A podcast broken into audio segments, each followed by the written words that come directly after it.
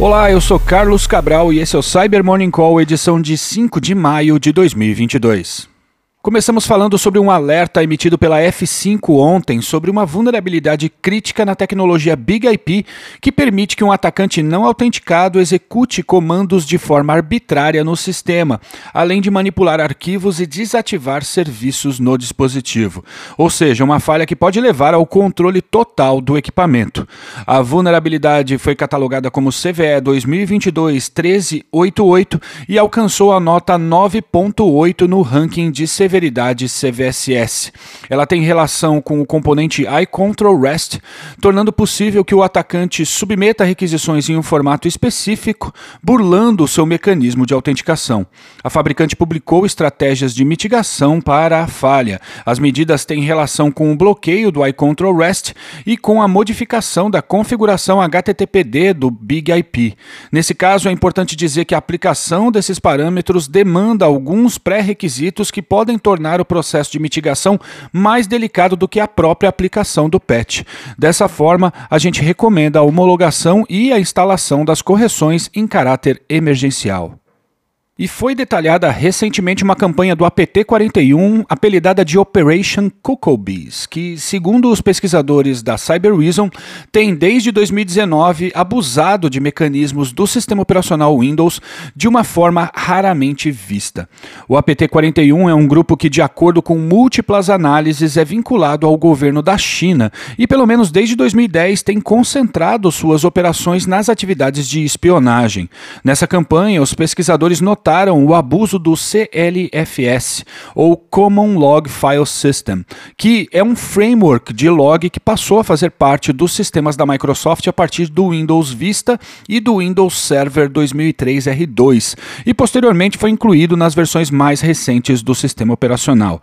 Trata-se de um mecanismo que não é muito usado, mas que além de oferecer às aplicações a possibilidade de gerar logs mais robustos, ele permite que dados possam ser criados, armazenados e por meio de funções de API. Isso permite que payloads de uma ameaça sejam armazenados de maneira oculta, como se fossem registros de log, e que todo o envio de comandos para desempacotar e instalar o malware seja feito via API.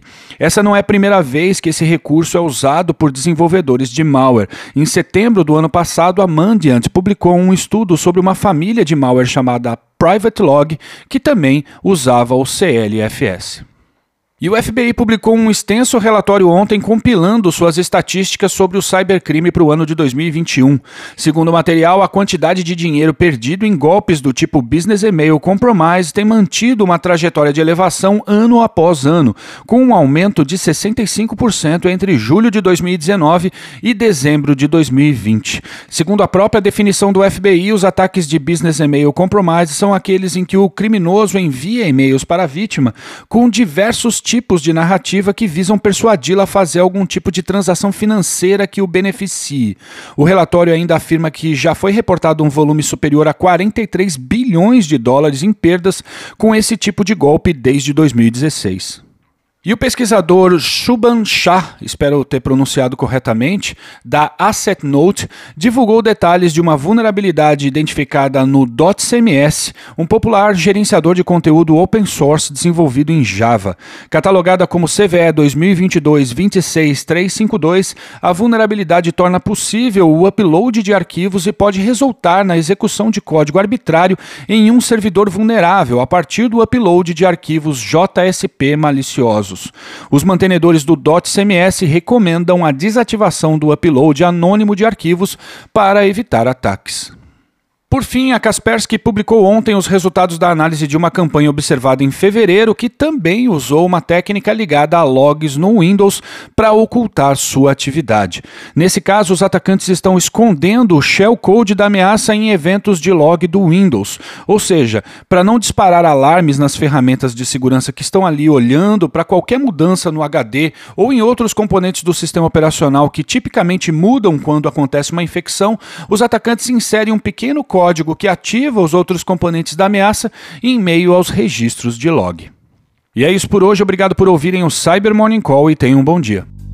Você ouviu o Cyber Morning Call, o podcast de cibersegurança da Tempest. Nos siga em seu tocador de podcast para ter acesso a um novo episódio a cada dia. E para saber mais sobre a Tempest, nos siga no Instagram, Twitter e LinkedIn ou acesse www.tempest.com.br.